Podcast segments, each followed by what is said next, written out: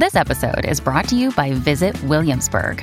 In Williamsburg, Virginia, there's never too much of a good thing. Whether you're a foodie, a golfer, a history buff, a shopaholic, an outdoor enthusiast, or a thrill seeker, you'll find what you came for here and more. So ask yourself, what is it you want? Discover Williamsburg and plan your trip at visitwilliamsburg.com.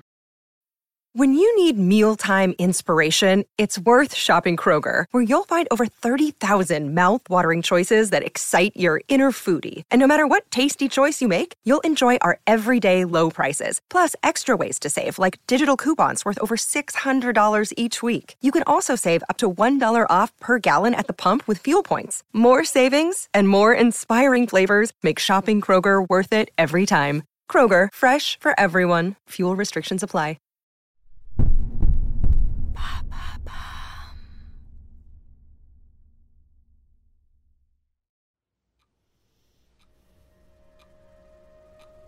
Eric, absorbé par ses recherches, a transformé son bureau en un sanctuaire de la découverte.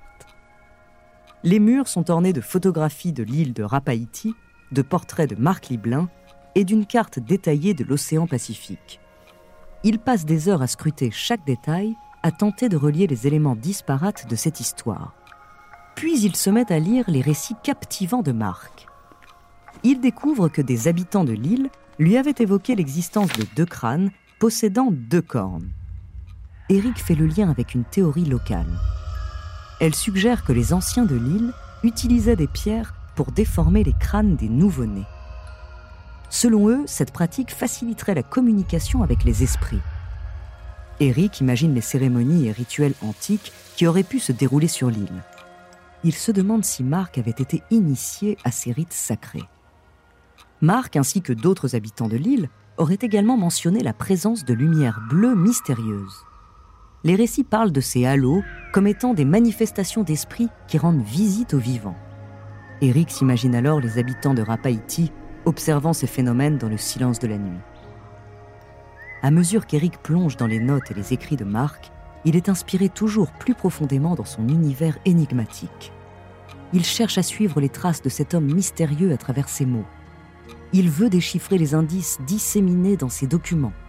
Au fond, Eric veut percer tous les secrets enfouis de Rapaïti.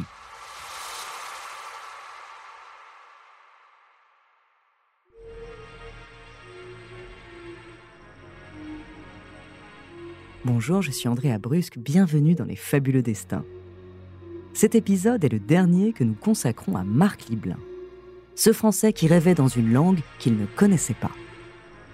Aujourd'hui, nous allons aller sur l'île de Rapaïti. Il est temps pour Éric et Marie de trouver les réponses à leurs questions et de clôturer une enquête qui dure depuis de nombreuses années.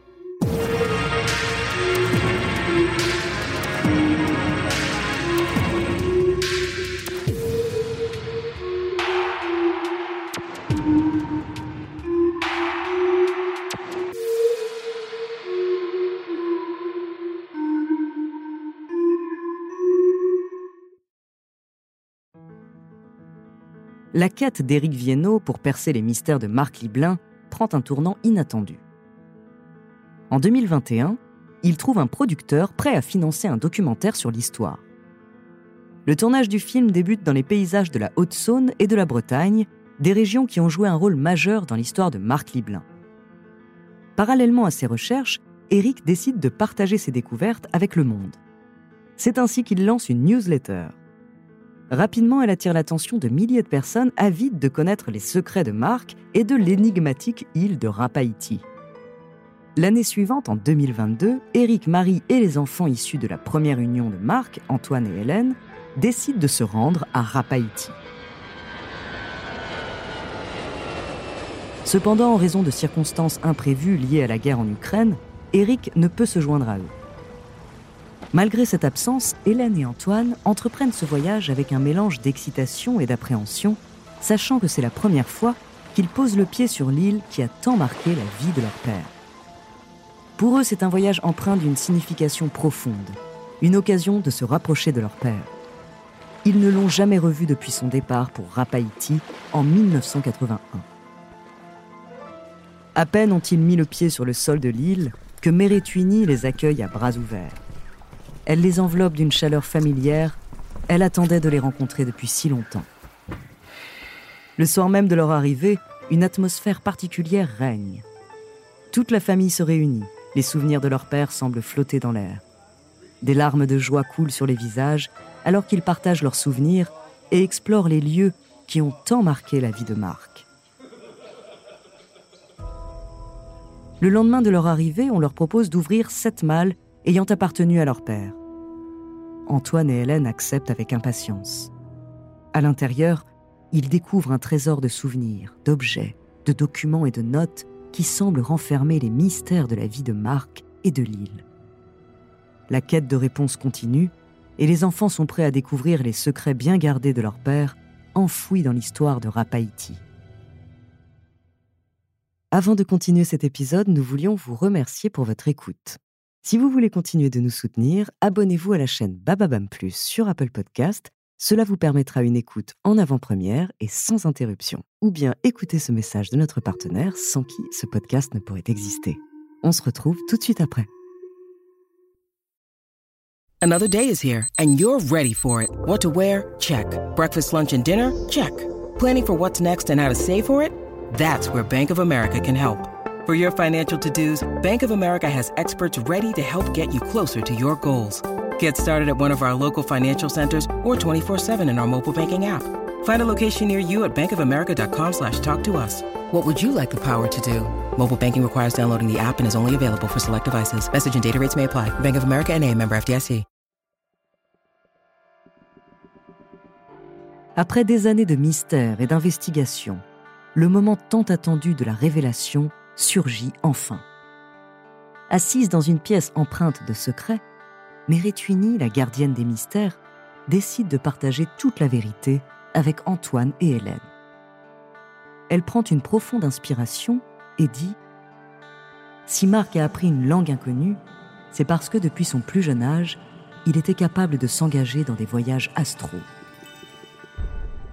Le voyage astral est une croyance selon laquelle l'esprit peut quitter temporairement le corps pour explorer d'autres dimensions.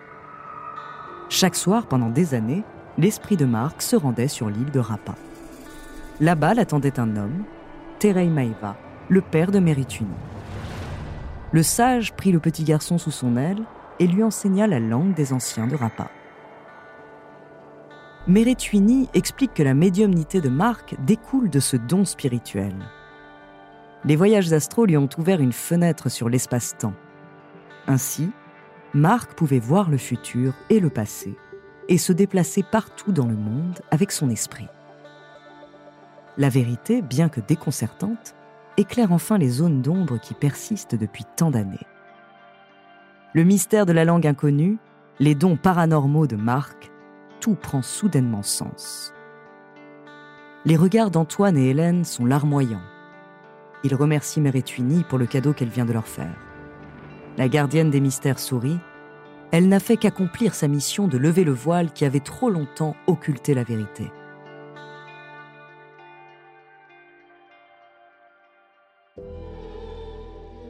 Éric Viennot est mort en 2022 à l'âge de 62 ans. Malgré cette tragédie, il réussit à achever l'écriture du livre qu'il avait tant souhaité consacrer à Marc, intitulé L'homme qui rêvait dans une langue inconnue le livre contient toutes les découvertes qui ont émergé des archives, des récits de témoins et des écrits de Marc. Il est le résultat de l'obsession d'Éric pour la vérité, son dernier cadeau à l'histoire de Marc Liblin. Quelques semaines après la publication du livre, Marie Liblin clôture l'aventure en envoyant la dernière newsletter aux 1500 abonnés. Que l'on croit ou non à cette histoire ne tient qu'au lecteur. Une chose est sûre, cette quête qui a débuté il y a des années continue de faire parler d'elle.